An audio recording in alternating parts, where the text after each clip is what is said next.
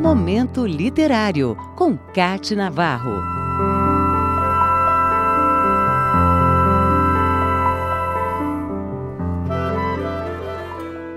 Ele é um dos principais nomes da poesia e da música nordestina, Antônio Gonçalves da Silva, ou Patativa do Assaré.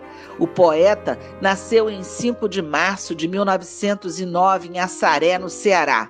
O menino de família pobre teve sarampo na infância e ficou cego do olho direito.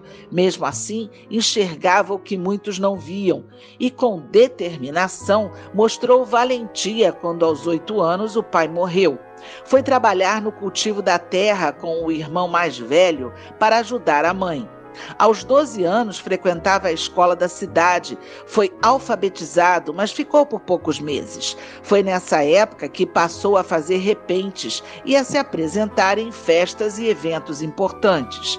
O apelido Patativa veio aos 20 anos, numa comparação da poesia que fazia com a beleza do canto do pássaro que leva esse nome.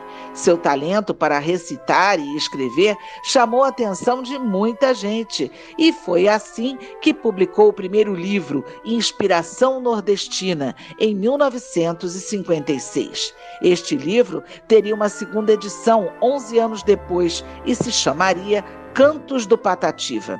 Em 1964, tem seu poema Triste Partida gravado pelo cantor Luiz Gonzaga, o que lhe conferiu grande projeção nacional.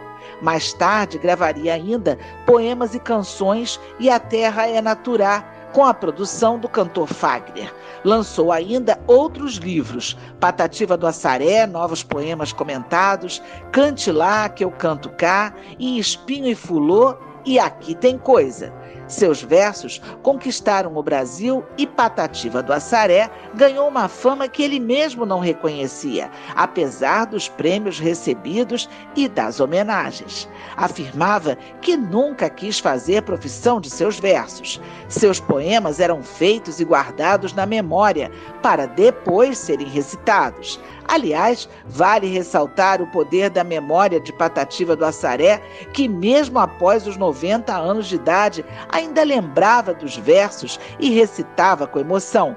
Ele foi um poeta capaz de transitar entre sonetos na forma clássica e a poesia de rima e métrica populares. Ele mesmo fazia distinção entre seus versos mais complexos e os versos mais simples, que ele chamava de poesia matuta. Patativa amava sua terra e nunca deixou de ser agricultor e de morar na mesma região onde se criou, o Cariri, no interior do Ceará. Casado com Dona Belinha, teve sete filhos e morreu em 8 de julho de 2002, aos 93 anos.